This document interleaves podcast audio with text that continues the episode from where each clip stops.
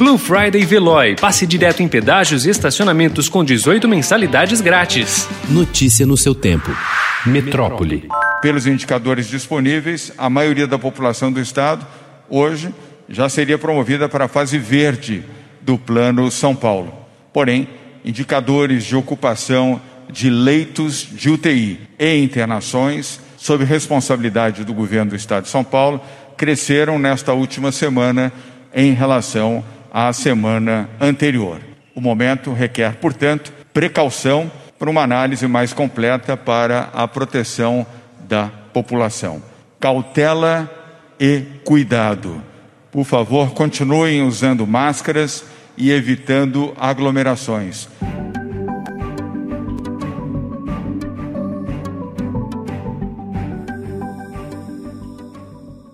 A média diária de novas internações ligadas à Covid-19 em São Paulo subiu 18% na última semana, segundo dados divulgados na tarde de ontem em coletiva de imprensa. Com o aumento que abrange tanto a rede pública quanto a privada, o governo João Dória decidiu adiar em duas semanas a reclassificação do Plano São Paulo, que colocaria quase 90% do estado na fase verde, de maior flexibilidade da quarentena e de reabertura econômica.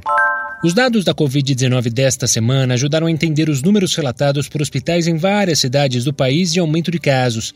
Isso ocorre após um cenário de estabilização e queda de infecções nos últimos meses, o que levou municípios a flexibilizarem medidas tomadas com o objetivo de frear o contágio no primeiro semestre. Além de São Paulo, Curitiba e Florianópolis, são outras capitais que preocupam.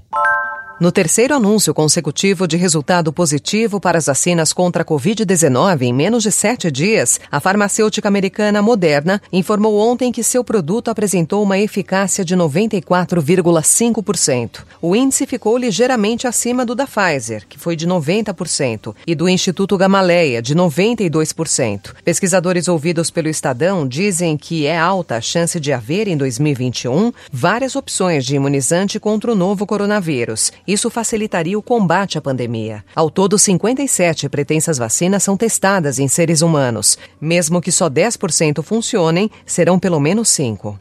O deputado federal Felipe Rigoni apresentou ontem a primeira versão de relatório sobre o projeto de lei 4372-2020, que regulamenta a distribuição de recursos do novo Fundo de Desenvolvimento da Educação Básica, o Fundeb. No texto, o deputado não aceitou proposta do governo de ampliar o rol de entidades sem fins lucrativos que poderiam receber recursos do fundo, como escolas ligadas a igrejas. O relator propõe a inclusão de entidades de educação profissional de ensino médio sem fins lucrativos, além de outras que já constavam como aptas, de educação infantil no campo e especial. Notícia no seu tempo. Aproveite a Blue Friday Veloy e passe direto em pedágios e estacionamentos com 18 mensalidades grátis. Corre que é por tempo limitado. Garanta o seu adesivo em veloy.com.br barra Blue Friday. Veloy. Piscou, passou.